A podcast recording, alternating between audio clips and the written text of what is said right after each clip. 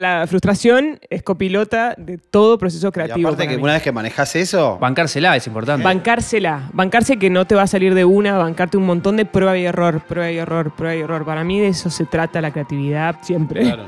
Hola amigas y amigos de Más Música, Más Emoción, ¿cómo les va? Les queremos presentar a un artista que va por su quinto álbum, que se formó en Estados Unidos y que se volvió a Argentina, su país, para seguir creciendo. Y hoy, producida por el gran Eduardo Cabra, continúa presentando su último trabajo. Selva, así se llama el disco que también se lanzó en formato físico. Una foto que se mezcla con Río de Janeiro, Jimena Sariñana, luperas, poesías y muchas cosas más. Bienvenida a Más Música, Más Emoción, Silvina Moreno. Y si me alejo de ti, tomo distancia y si me acuerdo de mí, es todo lo que faltaría. Estamos en una época donde probablemente cuando armaste Selva, cuando empezaste a... Bueno, cuando salió, alguien Sí. te dijo, pero físico, ¿por qué Sí. no? A- alguien te paró ahí con eso y... Sí, estuvo la pregunta, estuvo la pregunta, pero eh, sí me di cuenta, venía de tocar en, en México y, y de to- tocar acá. Hay gente que todavía se quiere llevar algo en la mano. Eh, y que le gusta tener el disco, por más de que yo ya no sabría ni dónde ponerlo. Se convierte cada vez Sí. más en tecnología obsoleta, pero en este caso les gusta llevárselo, tenerlo como colección. Y bueno, entonces dije, bueno, si vamos a hacerlo, eh, vamos a hacerlo lindo. Ah, Sí. Ine Bernet, ¿no? Está- Ine está- Bernet es la, la ilustradora que también es música y Claro. una genia total. Hermoso, Que, es un universo visual del disco, no solo en este caso, para aquel que esté escuchando, tenemos eh, Selva eh, físico, sino la propuesta estética que tiene Sí. Hoy un disco que también habla un poco de, de por ahí de otro momento del consumo de música y el momento de ahora, de Sí, vestir al total. disco visualmente para YouTube, etcétera. Totalmente. En un viaje a Río fue grabado. Sí, ¿Cómo eso fue? fue? un flash porque, mm, viste, cuando uno fantasea con una idea. Sí, sí. Y veníamos charlando con Javi en Sony, que es quien me lleva toda la parte artística. Y, El caso. y él me dijo, ¿sabes qué? Em, yo me imagino tu disco en Río, pero porque Río es una ciudad que mezcla mucho la selva con lo urbano. Claro, Está obvio. como bien integrado todo allá. Re. Yo, guay, yo amo Río de Janeiro. Imagínate si pudiésemos ir a hacer las partes visuales y estaría buenísimo. Pero bueno, lo del dólar está complicado. Pero de repente, en la conversación, me seguí manejando con la idea Claro. y vi que no era tan imposible. Si yo me llevaba un equipo chiquitito, Mm. si canjeaba unas millas, así, Bien. tu, tu, Se un armó, poco de se esfuerzo por armar. acá y por allá, se empezó a armar Sí. y fuimos y lo hicimos. Fue como, Espectacular. ah, trascendió la idea y, y se logró. Y lo lindo de la tapa del disco es que vos ves que hay un damero. El damero es el piso de ajedrez. Sí, re. Yo estaba en cerca del Jardín Botánico allá en Río. Y Ine me, venía mandando bocetos del damero de la tapa. Que no, que muy chico, que muy grande, muy 3D, muy acostado, muy. muy ¿Vos muy le recto, devolvés? como que- claro, veníamos tratando de encontrar el damero correcto. Y Claro. entré a una especie de palacio viejo que está al lado del Jardín Botánico, que es parte de, como de, de red Es turista, hermoso. pero había un damero enorme así en el piso. Y yo fui, puse una silla, me senté. Y me sacaron una foto, le dije, así, La así total. Entonces, esto es literal ella copiando una foto que yo me saqué allá. Eh, entonces, se dio todo muy en el momento. La producción de Raúl Sotomayor y de Eduardo Cabra, visitante en su etapa en calle 13, desarrolló y acompañó perfectamente esa intención que ya se evocaba desde el nombre, rodeado de todo un universo visual. Desde lo visual, eh, siento que refleja una frescura, ¿viste? De que, tiene el disco. Eh, Total. Ah, bueno, gracias. No, sí, era un poco la idea, pero sí. Sí, Eh, sí, sí. A partir de que. Primero yo quise un disco bailable, más para arriba, viniendo de un disco más introspectivo y más de canción y más desde la guitarra. Y, y quise salir a un disco más, más bailable, que, no, Sí. Claro. que te haga moverte un poco más. Y sabiendo que iba a trabajar con Eduardo Cabra, visitante, que es máster en ritmos. Obvio. Amo. Y Raúl Sotomayor, que viene más del palo electrónico y más del palo también eh, alternativo, eh, sintetizadores, este ese Claro. mundo ñoño espectacular. Ellos dos se llevan súper, se adoran, se eh, confían mucho eh, uno en el otro y, y- y fue un trío ahí de producción buenísimo. Eh, entonces a partir de ahí yo dije, bueno, eh, muchos de los ritmos que salieron son tropicales, muchas de las cosas que tomé prestadas, diría que no es apropiación cultural, pero No, fue como bien. tomar prestado eh, algunos ritmos como la bachata, como eh, el soca o afrobeat Claro, o total. cumbia, viste, Eh, ritmos que, que son algunos, la cumbia por ahí puede ser nuestra un poco, pero también viene de Sí, Colombia. son ritmos o sea, latinos, son ritmos no sé, latinos, digo, sí, si escuchas, no sé, poner celebro a mí me da como esa cuestión media, media como bosa, medio como un bosa medio popero, Exacto. que está re bueno, que es como también cómo se va fundiendo todo en la música hoy, que es lo que pasa sí, hoy. hay mucha mezcla. Y además, mucho está basado en la clave, tac, tac. Y eso en realidad viene todo de África. O sea, al Sí, final sí, viene sí, todo sí. del mismo lugar. Sí, sí, sí, Pero sí, bueno, se bifurcan un montón de subgéneros. Si te gusta la bachata, te va a gustar Ley de Atracción. Desde ahí abrimos la puerta al proceso creativo que derivó en las 10 canciones de Selva, con las subidas y las bajadas que conllevan el nacimiento de un nuevo álbum. Vamos a desmenuzar un poco el disco. Si te parece, Sí, Ley de. Atracción, Sí. a mí me pone en un mood al toque. Es como que no tiene mucha intro, es como que te mete ya en, clima Una. instantáneamente. Sí. Sí. ¿Cómo fue la experiencia de esa canción? Si siempre fue así, si la fuiste encontrando. Yo me senté un día eh, acá en Colegiales, em, salió. Este, este disco tiene 100 intentos de canción. No digo que son 100 canciones, pero son 100 intentos, ciento, ciento y pico. De ahí salieron las 10 canciones. Uno de estos intentos que yo me sentaba, cada 8 o 9 intentos chasco, sale un intento que digo. pará, vamos a ordenar esto. Silvi, vos agarrás, quiero la dinámica de todo. Sí. Vos agarrás, estás. eh, ¿Dónde están las 90 que no se grabaron? Sí. ¿Dónde están? ¿Cómo es el proceso? Digo, vos estás en. en- en- ahí estabas en colegiales. Sí. No sé, en, Sí. en- en un lugar. Sí. Ahí vos agarras una compu o Sí. un celu o un algo. La guitarra. La guitarra. La guitarra, voy mucho a la guitarra, pero, pero para este disco también fui a otras cosas, no solo a la guitarra. Pero por ejemplo, les muestro la dinámica. Bien. Va- vamos a una reconstrucción del hecho. Estamos hablando de Selva y de cómo nacen. Sí. De 100 intentos de canciones pasamos a 10. Sí, 100 frustraciones. O sea, no, 100 frustraciones no. Mucha frustración. O sea, la tolerancia a la frustración la he aumentado un cachitín en este proceso. Y creo que cada disco también es un gran ¿Es maestro. parte, ¿Es parte? ¿Te amigaste un poco con ese Pero proceso? totalmente. Esta es copilota. O sea, la Bien. frustración es, Es que- copilota de todo proceso Y creativo. aparte para que mí. una vez que manejas eso. Bancársela es importante. Bancársela, bancarse que no te va a salir de una, bancarte un montón de prueba y error, prueba y error, prueba y error. Para mí de eso se trata la creatividad, pero Hmm. siempre. Claro. ¿Y cómo se forja uno con artistas? Porque seguramente si con algo nos ponemos a hacer, a la primera no salió, ¿sabes qué anda? la- Sí, Chao, vamos. sí, y, y más en la era de la inmediatez, ¿no? De que hoy queremos que todo salga y rápido y bien. Y em, yo no digo que soy ahora, ay, me rebanco la frustración, la re disfruto. No, o sea, en el momento es genuino. Claro, genuino que quiero tirar la guitarra por la ventana. Es genuino que, que quiero, chau, abandono. Está bien, pero que no, que no la tires y que vuelvas a hacer una canción tipo. Exacto. Entonces yo estaba en colegiales, me senté Sí. y dije, bueno, em, sabiendo que quería un disco más bailable, eso ya lo tenía en la cabeza. Dije, bueno, a ver una bachatita, ¿qué onda? Una bachatita, a ver cómo me saldría. Entonces empecé a tirar. Pero no es que esto suene a bachata, o sea, a bachata en mi cabeza. Después te pongo un guitarrista de bachata y lo toca en serio. Claro. Pero yo podía chamullar, digamos, de esta manera. Y salió la melodía del coro. Una vez que te dejo ir, dejo ir. Una vez que me elijo a mí, solo a mí, vuelves a buscarme. Vuelvo a recordarme. Si me acerco, te alejo. Si me acerco, te alejo. Si me alejo, te acerco. Si me alejo, te acerco. Lo que también me gustó, no solo del ritmo y la melodía, es que la canción habla de esto de que para mí, si te pones muy intensa con una persona, eso repele. Por lo general, Claro. a otra persona eso aleja, ¿no? Eh, especialmente en el amor romántico, puede ser en otras relaciones, pero. Claro. En cambio, si yo pongo foco en mí, en estar bien, en obvio. sentirme bien conmigo, en como foco en, en estar, en quererme y en, bueno, a ver, voy a tener un buen día y como mentalizarme de estar yo bien, eso atrae. Y claro. para mí es como bastante ley, ¿no? En general. Con Sí, todo. porque en general lo que la, la otra persona le enamora de vos es tu, sos vos. tu, tu persona. La luz Ah, propia. Eso y no siendo tipo una sombra. Claro, Ojo, exacto. hay Hay de personalidades todo, hay de todo, ni hablar. sí les gusta eso, pero bueno, en líneas generales. Sí, digamos. sí, sí. Esto de amame, ah, de querer robar tu luz Claro, eh, total. eh, versus eh, la luz propia, ¿no? Y, y genuina, ¿no? Buscar estar realmente bien y atraer desde ese lugar. Suena muy fácil, pero No, para mí es desafiante y cuando yo buscaba por ahí enamorarme o, engancharme con alguien, eh, era esto de, bueno, pero ¿cómo hago? Si, si yo en realidad me quiero enamorar, pero no quiero sonar desesperada, pero eh, eh, como el huevo o la gallina, ¿no? Pero no quiero sonar desesperada, pero entonces ¿cómo hago? Porque como que no encuentro la manera de...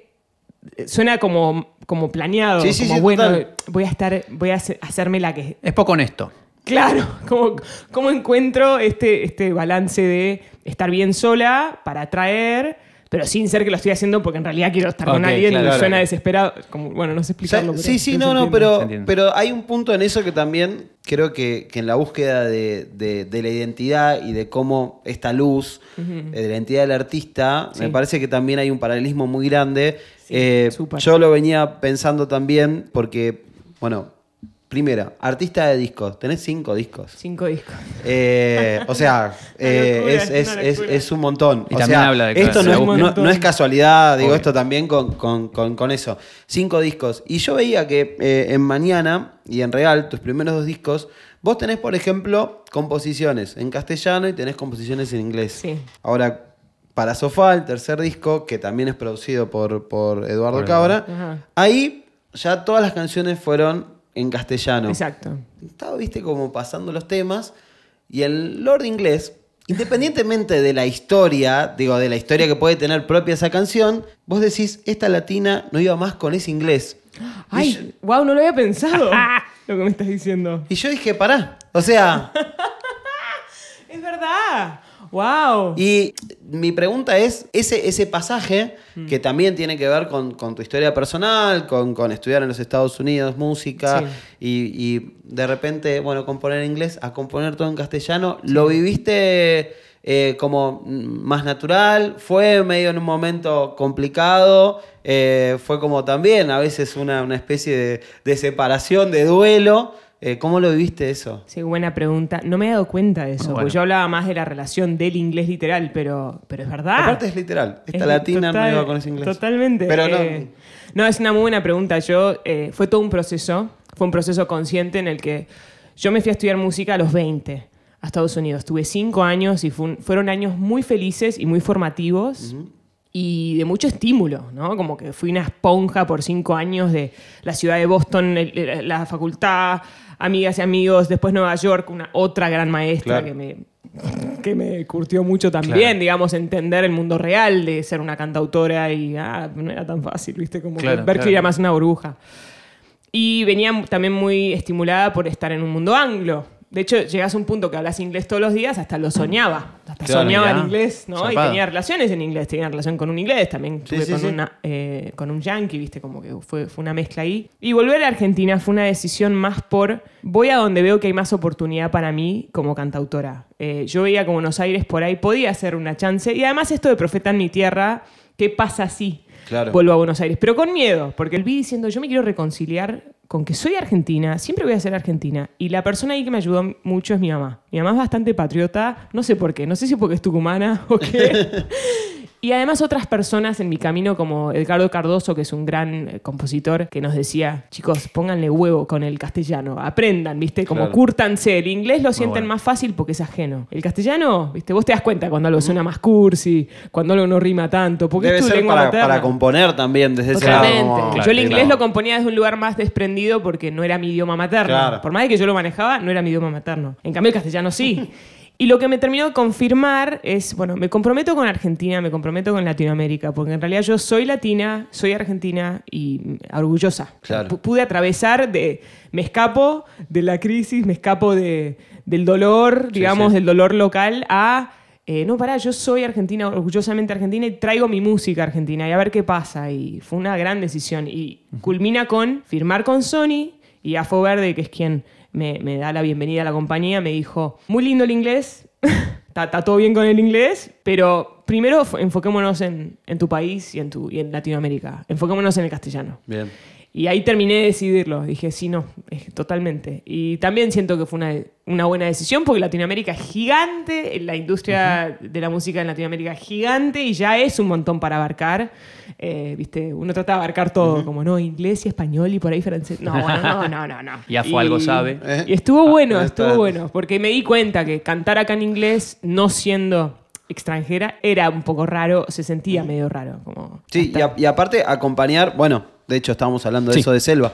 Como l- acompañar no solamente a la decisión, sino acompañar tu música Sí. a eso. O sea, Sí. vos está bien, las Total. letras, las cosas, bueno, pará. Claro, Ahora, claro. acompañar con la música. Exacto, porque inclusive Sofá, que fue mi tercer disco, suena eh, no tan latino en algunas cosas. El, Claro. cando- el candombe siempre me gustó, metí eso rioplatense, siempre me, me atrajo primero y metí algo de eso al principio.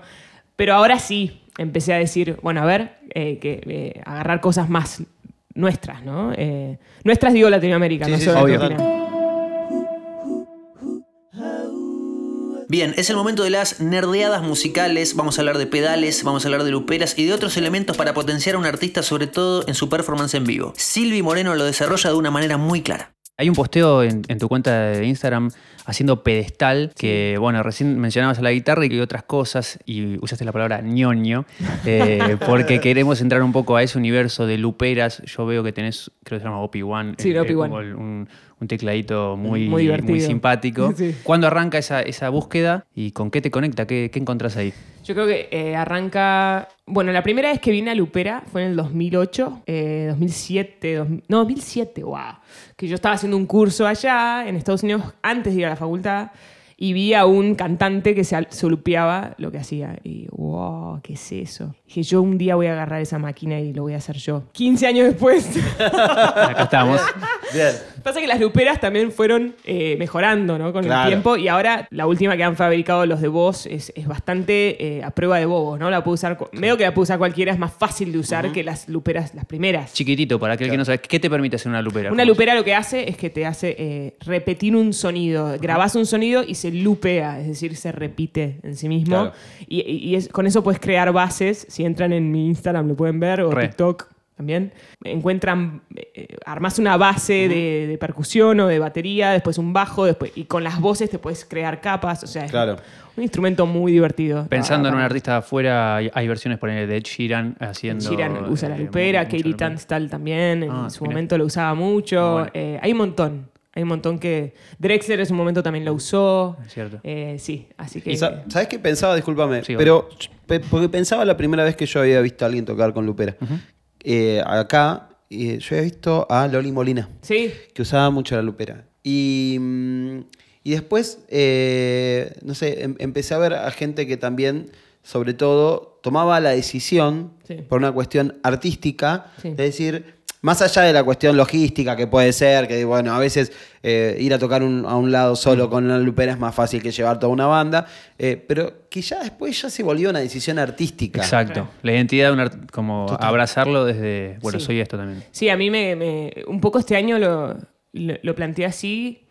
También por curiosa, porque de repente voy cambiando. Yo siempre me defendí desde la guitarra más que otra cosa. A veces me aburría, entonces, bueno, agarro el ronroco, agarro un banjo, agarro otro- eh, una, una tabla de washboard para tocar otras cosas. Pero, pero sí, eh, sí yo decidí que parte de mi show podía tener los loops y podía ser algo muy divertido.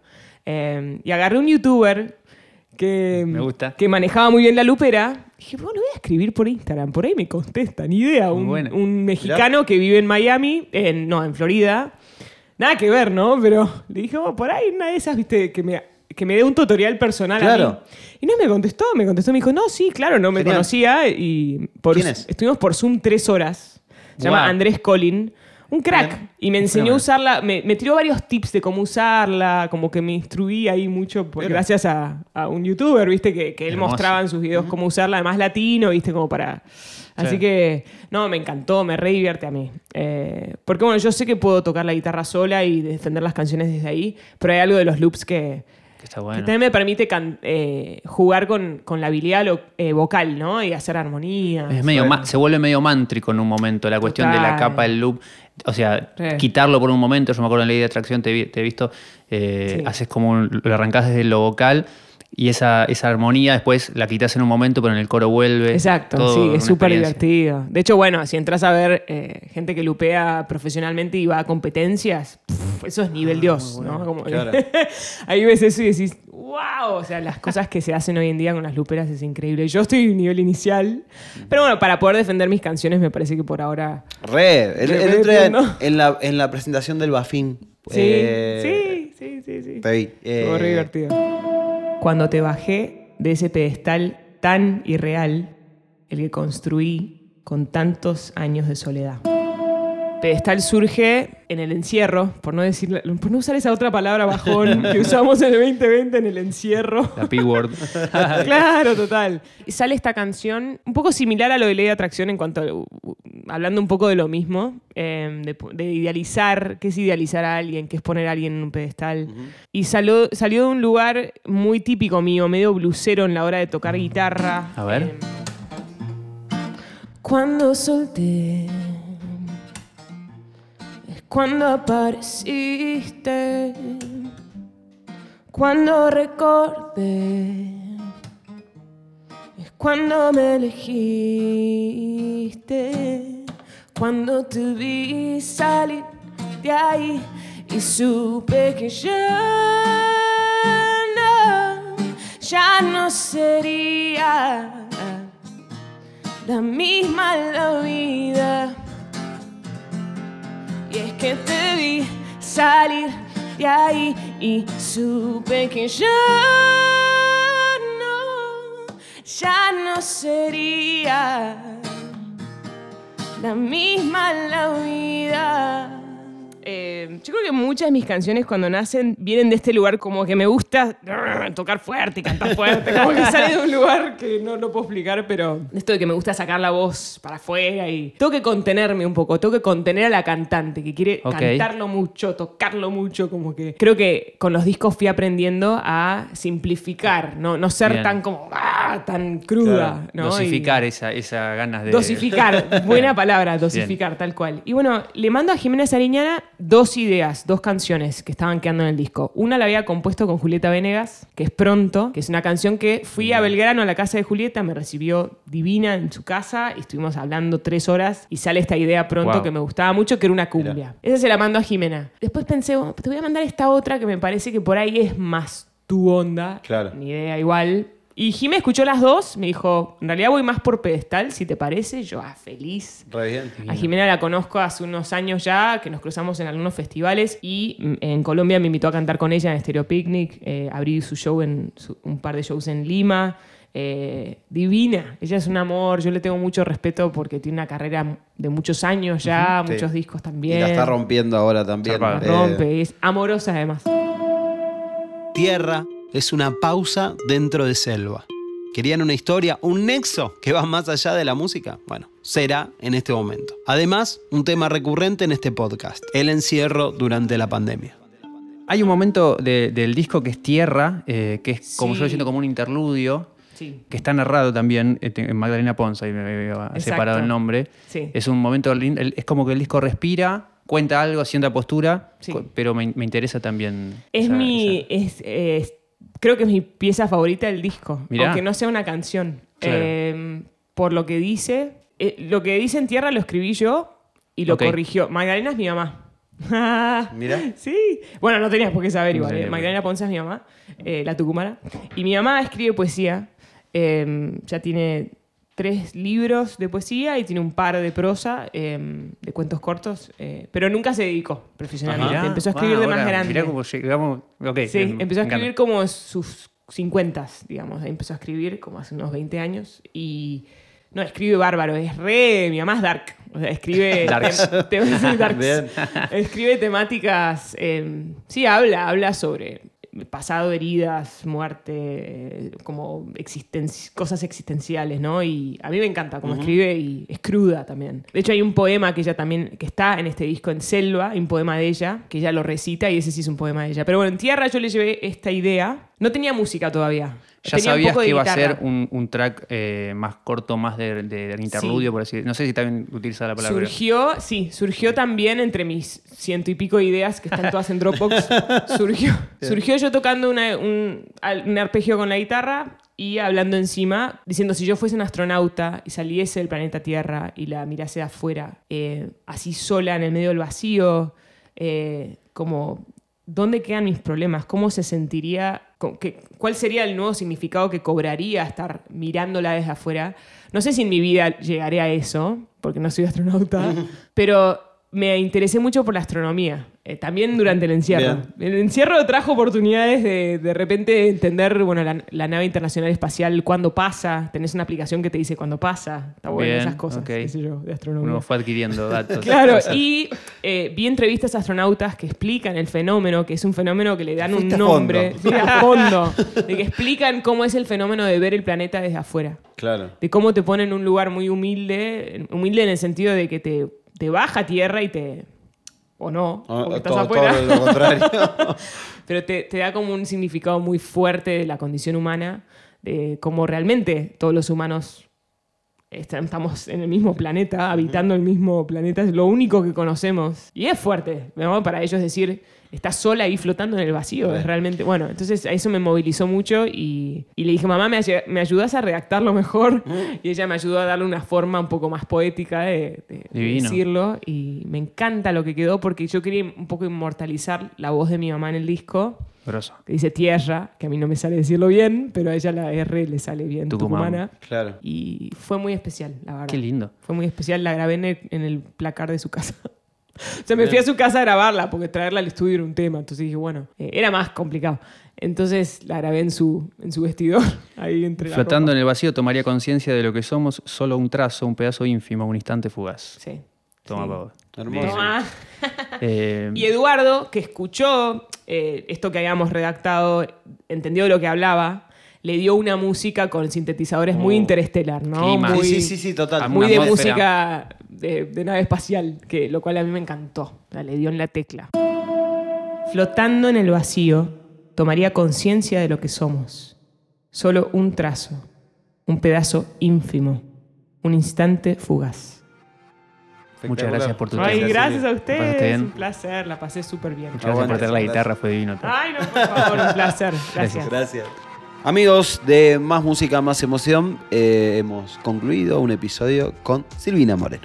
Silvina Moreno, exactamente, con guitarra en mano. Siempre que en la mesa de Más Música, Más Emoción tenemos la posibilidad de que el artista traiga consigo su guitarra, a nosotros nos cambia un poco la, la perspectiva de, de- de la charla, la enriquece en Celebración. sentido, lo celebramos porque la- el artista viste lo que cuenta con una melodía, con un esbozo de una melodía que se le ocurrió en algún lugar del mundo, que después terminó siendo una canción que escuchamos y que escuchamos tanto que vinimos a querer hablar con él, ¿viste? O con Sí, ella sí, en este caso. Esa vueltita no- nos pone contentos. En este caso pasó, así que lo celebramos. Bueno, te voy a decir que me parte la cabeza que de 100 canciones tengamos 10 eh, en Selva. Eh, un disco muy lindo. Eh, elijo, elijo la canción Selva. Me gusta la canción Selva. Aparte está Lucy Patané, creo que es una de las mejores guitarristas de la Argentina. Re. Y tiene como una basecita muy linda donde se va metiendo la, la- la guitarra de, de Lucy Patané. Divino. Recomiendo esa canción y eh, celebro con Debbie Nova.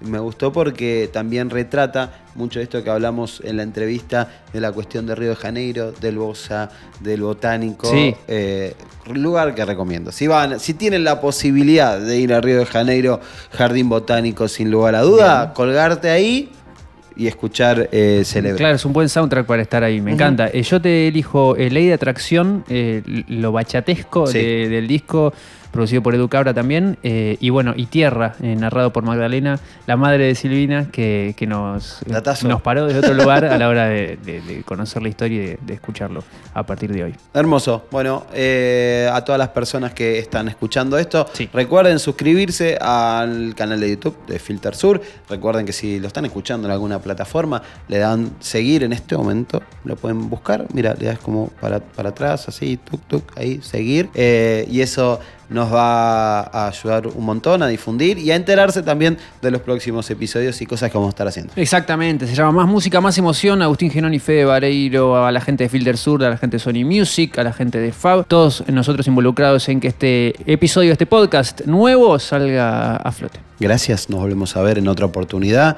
Un besito.